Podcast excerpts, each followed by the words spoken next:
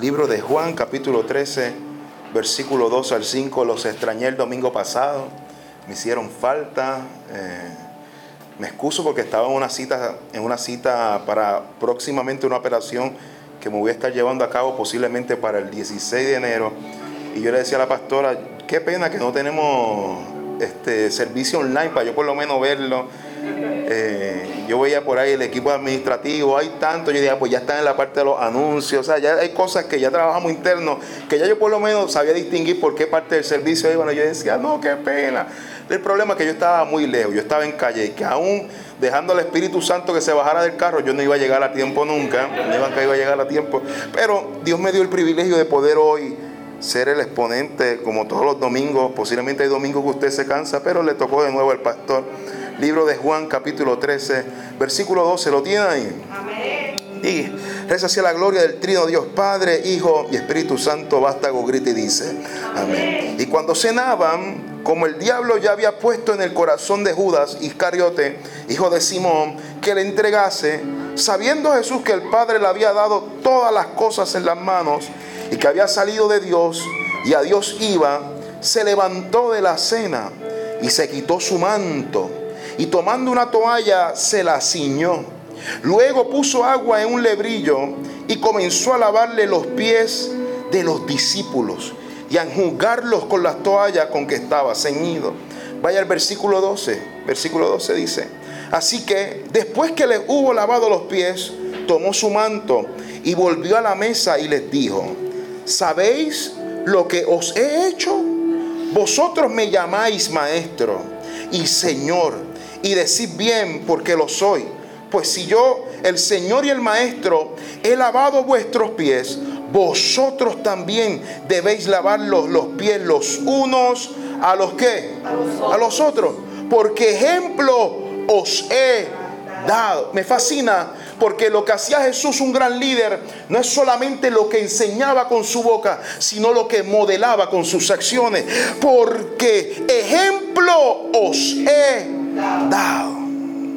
Usted está dando ejemplo en el círculo donde Dios le ha puesto. Está dando ejemplo en su hogar, en su casa, en su trabajo. Deme break que quiero arrancar a predicar. Estoy leyendo. Detente, detente. Para que como yo os he hecho, vosotros también hagáis. De cierto, de cierto os digo, el siervo no es mayor que su Señor, ni el enviado es mayor que el que le envió. Si sabéis estas cosas, bienaventurados seis si lo hiciere. Otra versión dice, dichosos son ustedes y Dios los honrará. Cierre sus ojos, Padre, gracias. Gracias por esta tarde, gracias por esta mañana que nos has regalado para bendecir tu nombre. Te pido Dios que esta palabra, esta palabra nos haga entender que tú nos estás llamando al servicio. Te pido Dios que hoy nos hagamos grandes, pero nos vamos a hacer grandes entendiendo que para ser grande primero tenemos que estar de la disposición de servir al otro. Usa mis labios. Padre, que esta palabra los anime, esta palabra los haga crecer, esta palabra los haga, Señor, alcanzar la estatura del varón perfecto. Si hay alguien que llegó cansado, dale fuerza ahora. Si hay alguien que llegó desanimado, dale ánimo ahora. Si hay alguien que llegó enfermo, reciba sanidad ahora por el poder de tu palabra. Te lo pedimos todo en el nombre de tu Hijo amado Jesús. Amén, amén. Toma asiento, por favor, toma asiento. Le puse por título a la enseñanza de hoy uno de nuestros valores como iglesia. Y uno de nuestros valores como iglesia, que nos define como iglesia, es el siguiente valor. De todos los que tenemos, amamos primero, preguntamos después, somos auténticos, somos relevantes, somos, somos, somos una iglesia que hacemos las cosas con excelencia. Pero hay uno de los, de los valores que nos define y es que el servicio es nuestro motor. El servicio es nuestro motor. Y antes de comenzar a trabajar y hacer el exceso de, este, de este mensaje y de este texto bíblico que acabamos de leer, para nosotros es un honor hacer nuestro este valor y que este valor se refleje en nuestro servicio domingo tras domingo, semana tras semana y no solamente en nuestra iglesia local, sino en cada lugar donde Dios lo ha llevado. Yo sé que usted sirve a Dios donde quiera que usted está. Pero como nosotros como iglesia tenemos un modelo que nuestro modelo de iglesia se prepara cada seis meses.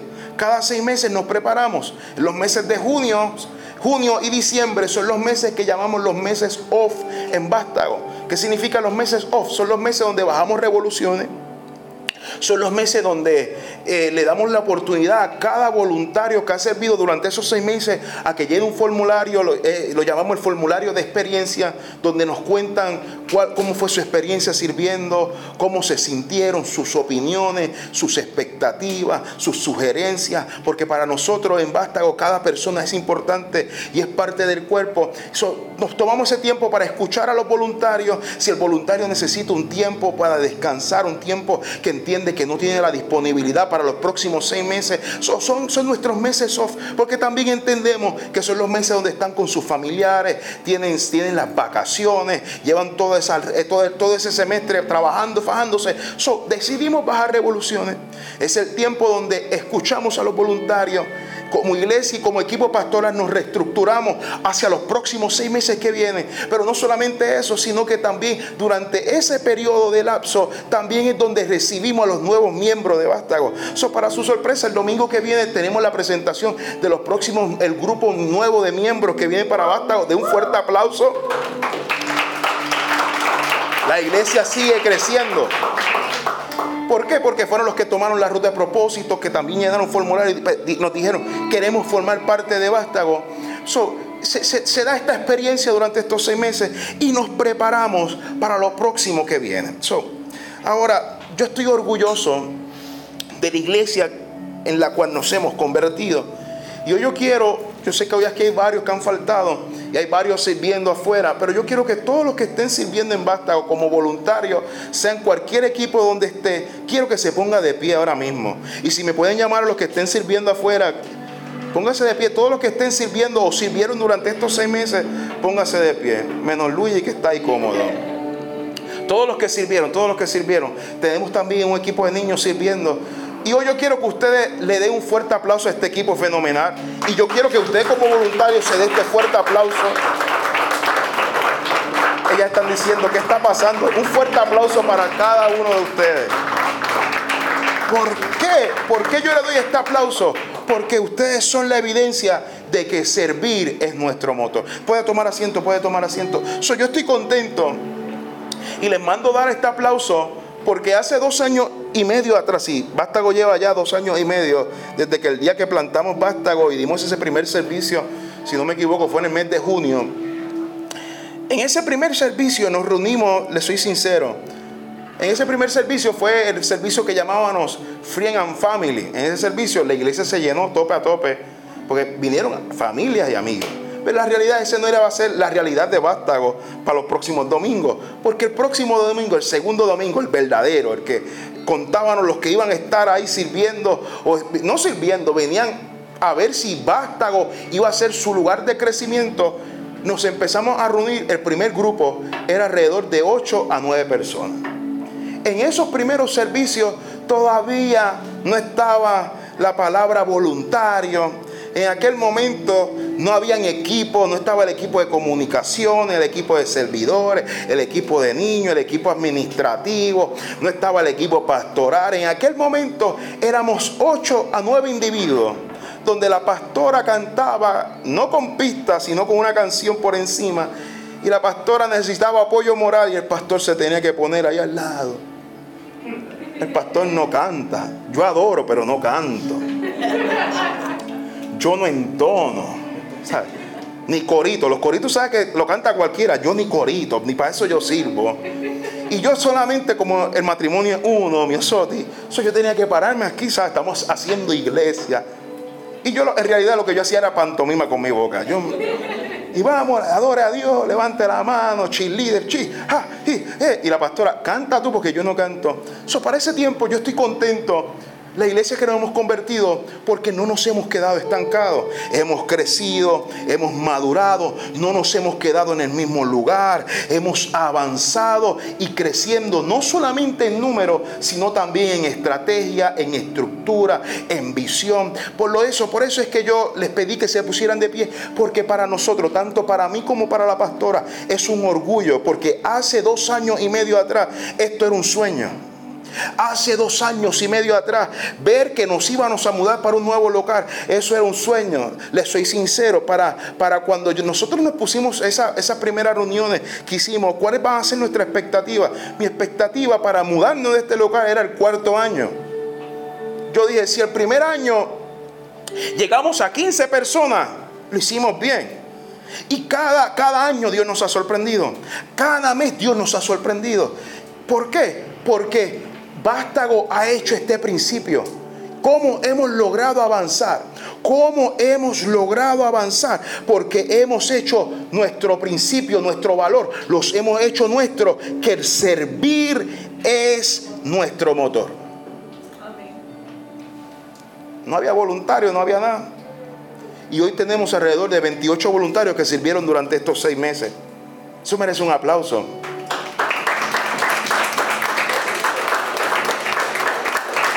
Algunos con miedo, otros sinceramente en el camino se les complicó también, pero decidieron servir. Decidieron decir, voy a marcar la diferencia. Eso para mí es un orgullo que el servir se ha hecho nuestro motor. Por eso, cuando hablamos de vástago, yo quiero que usted se imagine vástago como si fuera un vehículo. Imagínense cualquier vehículo para los muchachos, los hombres que estamos aquí, posiblemente sea una Raptor, un Lamborghini, una vaina así. Para las chicas tiene que ser una SUV. Imagínense, imagínense. Para la pastora sería una SUV seguramente. imagínense que vástago es un vehículo que está todo bonito, está todo hermoso, eh, eh, es accesible, es eficiente, es cómodo, está actualizado, es estable, es 4x4, tiene todas las cosas, tiene, tiene pantalla, tiene un display ahí, tiene cámara de reversa, todos los sensores, tiene toda la vaina. Imagínense que Basta tiene todas esas vainas posibles, pero le falta el motor. Por más que tengamos todos estos accesorios, no vamos a llegar a ningún lado.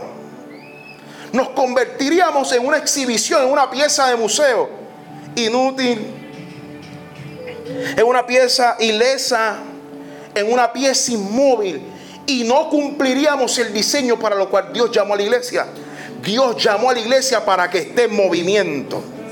Dios llamó a la iglesia, Él le dijo, las comisiones le dijo, tienen que ir a todo el mundo, tienen que predicar este evangelio a todo el mundo, a toda criatura. Eso no importa si eres blanco, chino, eh, naranja, pelo bueno, pelo malo. Dios nos llamó a servir a todo el mundo. Por eso, imagínense que tengamos todo eso. Un local nuevo, pero no tenemos el deseo de servir. Les soy sincero, seríamos una pieza de museo.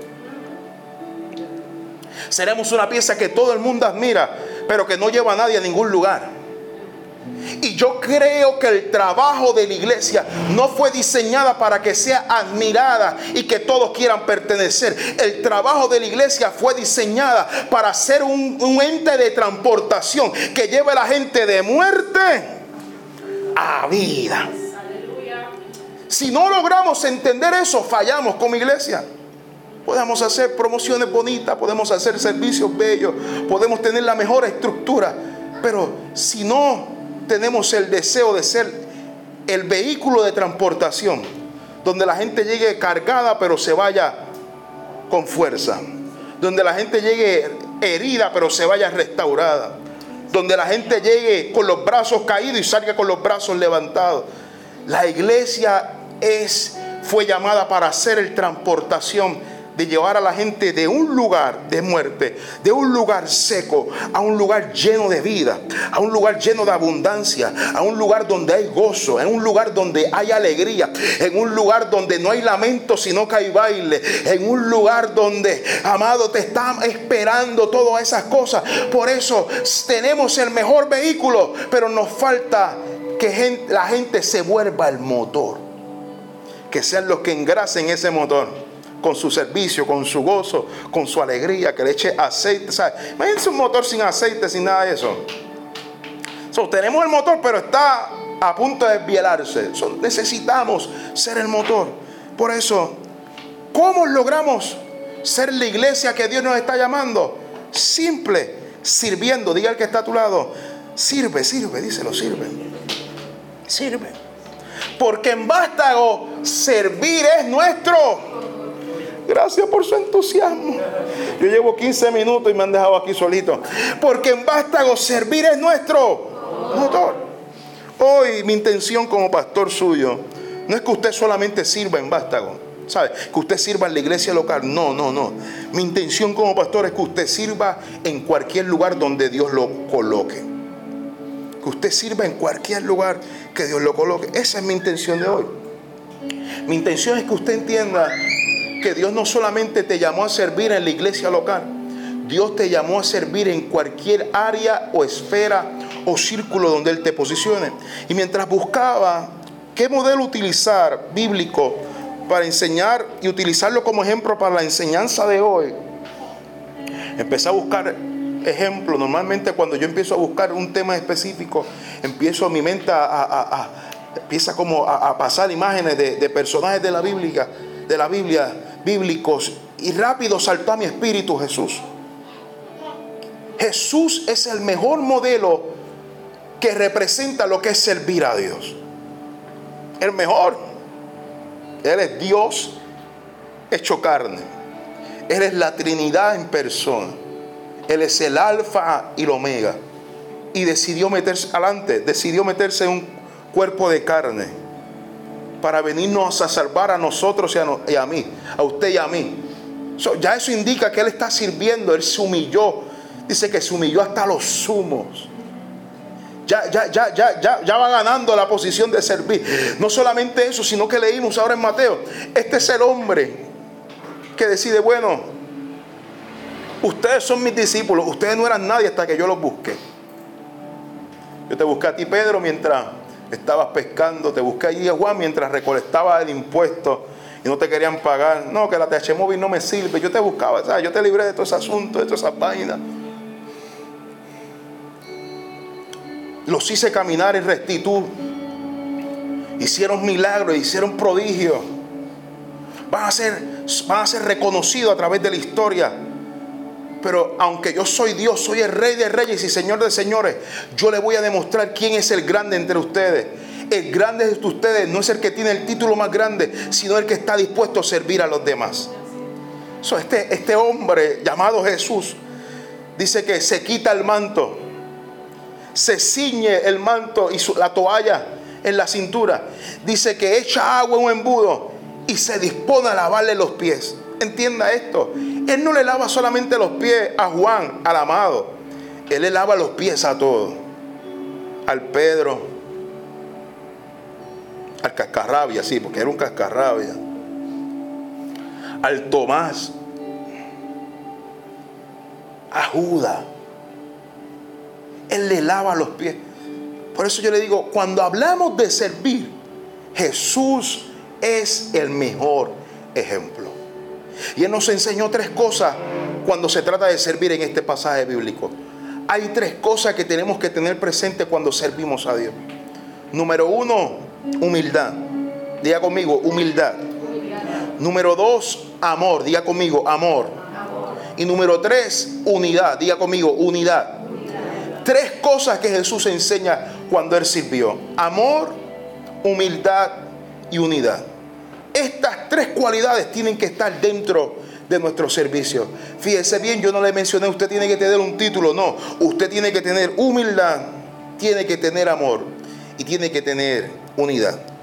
Tres cosas requiere Dios cuando sirvamos. Humildad. Jesús pudo haber dicho, yo soy el líder. Yo soy la cabeza. Yo soy el que mando. Me tienen que lavar los pies a mí. Pero Jesús hizo todo lo contrario, porque nos, nos enseña en Mateo 20, 26 y nos dice, el que quiera hacerse grande entre vosotros será vuestro servidor, y el que quiera ser el primero entre vosotros será vuestro siervo, como el Hijo del Hombre no vino para ser servido, sino para servir y para dar su vida en rescate de muchos. Si usted me dice si eso es humildad o no es humildad, eso es humildad. Este es el hombre que abandonó todo para el servicio de muchos. Abandonó todo por usted y por mí. primera cualidad que debemos, que debemos tener, humildad. La segunda es amor. Y Él lo demuestra en Juan 13, 34. Él nos dice, un mandamiento nuevo os doy. Que os améis los unos a los otros. Solamente Él se los pide, Él dice, como yo soy el ejemplo, o sea, yo no solamente te lo pido, yo también lo hago, como yo os he amado, que también os améis los unos a los otros. Casi, mira que le queda a su lado dile, te amo un montón, dice, te amo un montón. I love you. Te amo. Hay veces que me saca las canas, pero te amo. Come on. Hay veces que usted se levanta con la pierna izquierda y ese día usted le cuesta amar, pero Jesús es el modelo. Te amo. Y cuando se trata de trabajos eclesiásticos, dentro de la, iglesia tenemos Pedro, tenemos, tenemos Juan, no tenemos Judas aquí, estamos bien. Tenemos de todo. Pero hay días que hay conflictos. Hay días que las cosas no salen como esperábamos.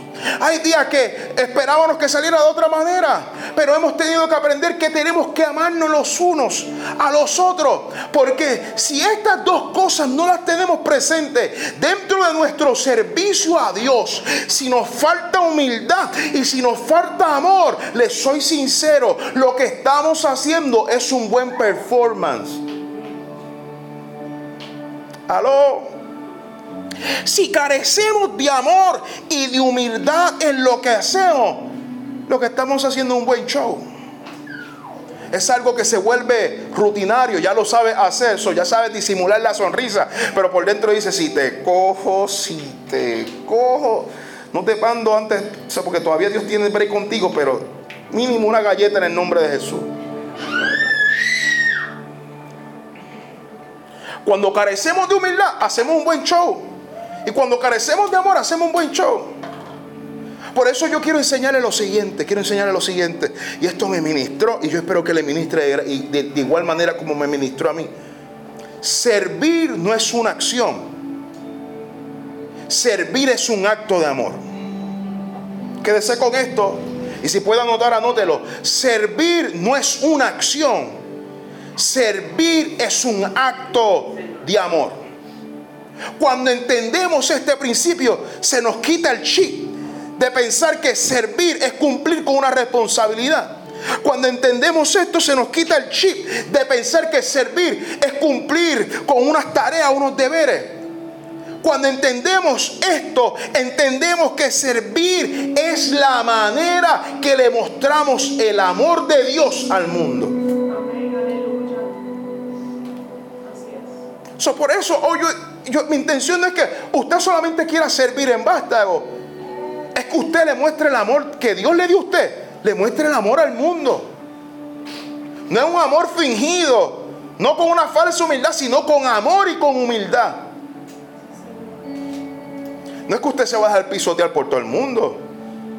Pero es que cuando entendemos este principio, podemos entender que podemos trabajar en el reino aunque a veces no tengamos ánimo, aunque a veces pensemos que las cosas no están saliendo como debemos, cuando tenemos humildad y amor, entendemos que esto no, no es un checklist que estoy marcando. Cumplí esto, cumplí con algo que tenía en mi agenda, cumplí con algo que los pastores estaban esperando de mí. No. El servicio es la manera que le mostramos el amor al mundo. ¿En qué te puedo ayudar? ¿Qué alimento te puedo llevar?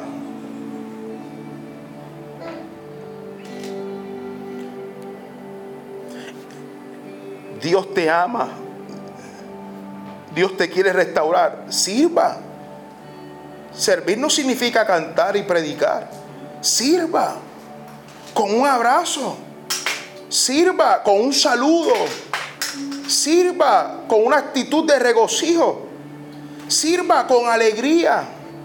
Yo estoy seguro que aquí hay personas que en el momento que decidieron servir a Dios con amor y humildad, en el lugar que usted se encuentre, usted no se ha percatado que hay gente dice, yo no sé cómo tú estás tan tranquilo. Yo no sé cómo tú siempre tienes un gozo encima. Que tú le vas a decir, es que este gozo que yo tengo, no me, me lo dio Dios. Recuerdo que mientras yo trabajaba, los muchachos me decían, José, ¿por qué tú siempre estás alegre? Yo nunca te veo molesto. Si supiera, hay días que yo estoy molesto. Pero es que este gozo no, no me lo gané yo, este gozo me lo dio Dios. Por eso, hoy Dios nos está llamando como iglesia a servir. Y cuando usted escuche la palabra servicio, no diga es un título o es una responsabilidad. Es un acto de amor. pero hay, hay una tercera cosa que Dios nos enseña. La primera es humildad. Hay que servir con humildad, hay que servir con amor. Pero hay que servir en unidad. Tercer punto de hoy, unidad. No hay nada más malo que servir en un lugar donde no hay unidad. No hay nada más malo que servir en un lugar donde no hay amor. No sé qué es más malo. Gente que no tiene amor o gente que no tiene humildad. ¿Qué es más malo? Los dos son igual de malos, ¿verdad? Porque si no tiene amor no es humilde, ¿no? No hay nada más malo que servir en un lugar donde el amor no existe, donde la humildad no existe no existe. Por lo tanto, no existe la unidad. La unidad solo se puede lograr si existen las primeras dos. La única manera que Jesús pudo lograr que estos doce muchachos pudieran trabajar en unidad fue enseñándole el principio de amor y de humildad. Fue enseñándole a un grupo de orígenes diferentes, de estatus social diferente, de carácter diferente, de emociones diferentes. La única manera que Jesús le pudo enseñar esto, que caminar en unidad, es dejándole saber que tenemos que caminar y servir en humildad y en amor. Y cuando comprendemos estos dos principios, entenderemos que nadie es más grande que nadie. Hello. Y entenderemos que tenemos que respetar el diseño que Dios le entregó a cada cual por eso, cuando hoy yo le estoy diciendo, tenemos que ser una iglesia unida. Una iglesia unida es una iglesia que no hay gente altiva ni orgullosa. Son gente humilde. Lo que significa es que nadie se cree la última Coca-Cola del mundo. Nadie es más grande que nadie. Y cuando tenemos amor, decimos, tú cantas diferente que yo, pero adoramos al mismo Dios. Tú tienes un diseño diferente que yo, pero nuestra meta es hacer una iglesia que todo el mundo conozca a Dios. Una iglesia que todo el mundo descubra su propósito. Una iglesia que todo el mundo encuentre libertad. Y una iglesia donde todo el mundo quiera marcar la diferencia. ¿Cómo logramos eso? Es diciendo, somos diferentes, pero somos parte del mismo cuerpo.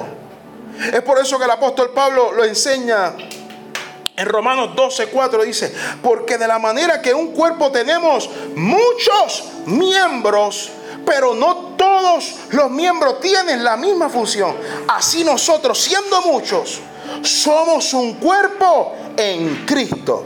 Y todos miembros somos los miembros los unos a los otros. el apóstol Pablo está diciendo, son mucha gente. Son muchos miembros, pero estos miembros no son iguales, cada uno es diferente todas las personas que han entrado por esa puerta en Vástago, cada uno es diferente. Algunos vienen de, una crianza pentecostal, otros vienen de una crianza metodista, otros no tuvieron ninguna crianza de iglesia, unos tuvieron una iglesia, una, niñez fabulosa, otros no tuvieron una niñez fabulosa, otros llegaron este, destruidos, otros llegaron fuertes, todos venimos diferentes. Unos cantan, otros predican, otros hacen arte, otros hacen danza, otros hacen pantomima, otros hacen diseño, otros tiran fotos, otros, otros tocan, otros hacen de todo. Venimos, somos un cuerpo diferente. Pero cuando hay amor y hay humildad, podemos tener la mente de unidad y decir, aunque somos diferentes, pertenecemos al mismo cuerpo. Pertenecemos al mismo cuerpo. Es por eso que el apóstol Pablo lo que nos está diciendo, todas las partes del cuerpo, por más que sean diferentes o por más que parezcan insignificantes, todas las partes son importantes. Todas. Hoy Dios quiere tumbarte, tumbarte las cartas. sean cartas, sean justificadas de excusa. Hoy Dios te quiere tumbar las cartas. Porque yo puedo entender que usted no, no, esté en una temporada donde no pueda servir. Nosotros en Vástago respetamos eso. En Vástago, ¿sabe? Es algo que abrazamos. Si necesitas un tiempo, tómate el tiempo. Si entendemos que estás muy cargado, creemos que debes solamente servir en un solo equipo. Aquí en Vástago solamente servimos como máximo en dos equipos. Pero si estás muy cargado, creemos que puedes tomarte un tiempo. Porque tomarse un tiempo no es pecado. Pero ¿sabe dónde está el problema? El problema es decir, Dios, tú no me necesitas. El problema es decir, la iglesia no me necesita. Porque cada parte del cuerpo es importante. Hoy, hoy, hoy yo le animo, si necesita decir, no, pastor, yo llegué y necesito un tiempo. Amén. Necesito restaurarme, necesito crecer, necesito sanar una área en mi vida. Pero en el día que Dios te esté llamando, no le diga a Dios, no cuentes conmigo, búscate a otro. Porque imagínese un cuerpo, un día donde la pierna le diga a la otra pierna, no cuentes conmigo. ¿Qué pasa con el cuerpo? No puede funcionar porque todas las partes son suficientes. So, diga el que está a tu lado, te necesitamos, díselo. Nos hace falta. No solamente eres importante para Vástago, eres importante para Dios. Tu servicio en el... Mira, amado, yo no estoy ni en su escuela, ni en su universidad, ni en su trabajo, ni en el círculo de amigos. ¿Y cómo podemos llegar a todo el mundo? Que todo el mundo quiera, quiera llegar al Evangelio. Es que usted haga su parte. Yo quisiera que usted me pusiera en un Facebook Live ahí, en una llamada, en, un FaceTime, en su trabajo. Y yo les predico con gusto. Mira, eh, Zaira dice, vamos para Walmart de allí, Datillo. Yo hago una campaña allí y le ofrecemos Starbucks, gift card a todo el mundo de Starbucks.